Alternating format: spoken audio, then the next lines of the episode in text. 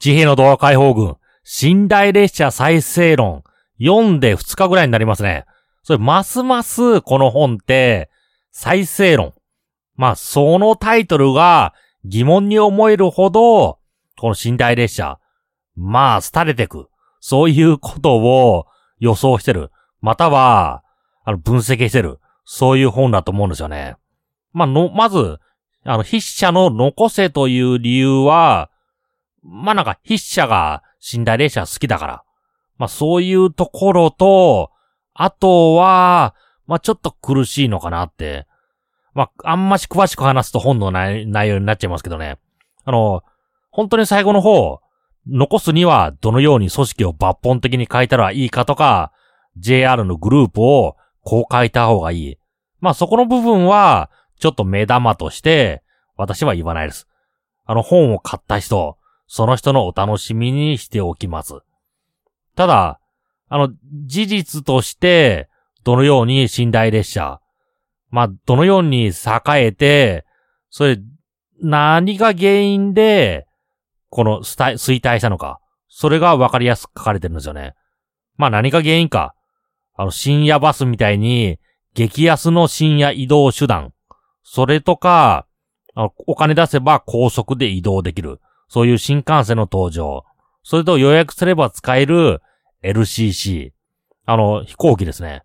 そういうものが台頭してきたから、そう言われてるんですよね。その中で、私、寝台列車って、まあ、苦しいのかなと思うんですよね。まず、あの、鉄道って、比較的遅い予約でも使えるもの。そうなんですけど、あの、寝台列車。最近、本数が少ないのと、あと、あの、観光的に人気があるということで取れないんですよね。ということで、純粋な移動手段。夜移動して、そしてホテルとか使わずに朝到着する。そういう部分では使えない。もうそれこそ LCC 並みに難しい、厳しいのかなと思いますね。航空機の格安運賃並みに。それと、まあ、新幹線。当たり前ですけど、一週、まあ、当日でも使えますよ。当日予約、予約っていうか、当日の指定席。それさえなければ、自由席に並んで乗る。それで、当日の思いつきで使えるわけですからね。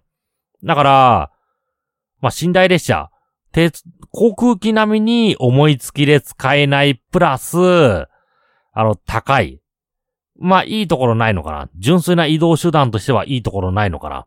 そういうところがありますね。それと、あの、車両あたりに積載、積載って言い方変ですけど、人の数。それは少ない。少なすぎですよ。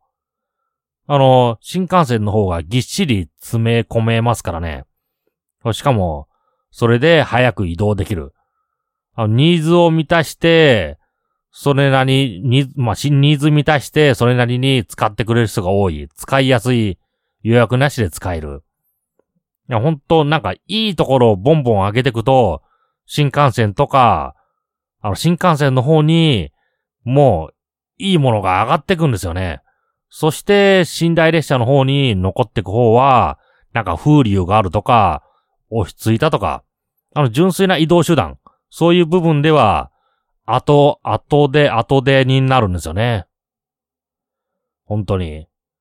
あの、まあ、交通機関、まあ、JR とかいろいろ鉄道会社ありますけど、あの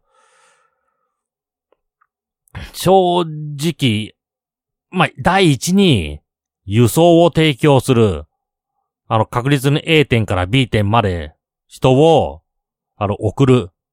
その部分がメインの業務なんですよね。その後のお楽しみ業務。なんか、かっこいい車両を走るとか、なんかイベ、面白いイベントを開くとか、そういうのは、二の次なんですよね。あの、正直なくてもいい。まあ私よく例えるのが、あの、皆さんの家、エレベーターあります？家とか会社。それのエレベーターの中の箱、時々取り替えられてるはずですけど、取り替えられて、あ、残念だったとか、取り替える前にセレモニーやってくれよっていう人、います？ほとんどいないし、私は聞いたことないですね。それこそ、エレベーターの場所が変わった。あ、今日エレベーターここに変わったから。そう、いきなり工事中になっても、えー、あのエレベーター好きだったのに、何も言わずに工事始めるなよって、あの、ブーイングする人、まあ、聞いたことないです。聞いたことないし、私もしないかなと思います。それと同じような状況を鉄道でも作ってほしい。あの、鉄道車両なんてリプレイスしても何も言わずにする、さー、さーっと流してほしいんですよね。あの、ダイヤさえ変わら、変わらなければ。ダイヤの変更となったら、ある意味利害関係ありますからね。今日何時何分に来る列車が来なかった。どこどこ行きの列車が違う行き先になってた。まあそれは困る。だから、ダイヤ改正は、まあだ、私は第一の、この輸送という部分、旅客輸送、そういう部分として必要なもの。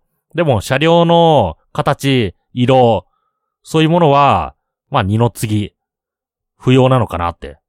まあ不要って車両は必要ですけど、車両のデザインを、この、維持すること、または変わったことを通知すること、不要なのかなと思いますね。まあそれとイベント列車とかそういうもの。まあ喜ぶのは一部の人。あの、普段使ってる人。そんなもの走らせるぐらいだったら、うちの近くに自動改札機つけてくれとか、まあ私の問題だと、私の近くの沿線。あの IC カードのリーダーがないんですよね。リーダーライターがないんですよね。そっちつけてくれた方が嬉しいですからね。車両の中にリーダーライターつける。そっちの方が嬉しいですよ。すっげえ地味。すっげえ地味だけど、あの、その地味なサービス。それが、あの、鉄道会社の、この責任務ですからね。本当に地味ですよ。エレベーターと同じですよ。あの、人を運ぶ。正確に運ぶ。安全に運ぶ。それ以外のもの、いらないっすって。まあ私断言できますね。いらないですって。まあそれは面白いことやってくれればそれ構わないですけど、まあそれで、あの他のところの、他のところにしわ寄せくらい、来るぐらいだったら、やめちゃいましょうって。そんな感じがしますね。あの、面白くて、面白くなくてもいいです。サプライズもなくてもいいです。感動もなくてもいいです。でも、毎日決まった時間に来るべきものが来て、そして行くべきところに送ってくれる。それだけでいいんですよね。それだけでいいし、それがいい。そうなってくると、まあ、し、今時の寝台列車って、まあ、お楽しみが多いんですよね。あの、移動、移動なんて早くできる手段がいっぱいあるわけで、鉄道の方もそれを提供してる。早くビューンと行ける。そういうのを提供してるわけですから、あの、思いっきり大、あの、代替の輸送機関になってるわけなんですよね。だから、もう、何も文句言えないのかなって、そう感じますね。ということで J の動画解放軍。あの、再生論。寝台列車再生論。まあ、あの本。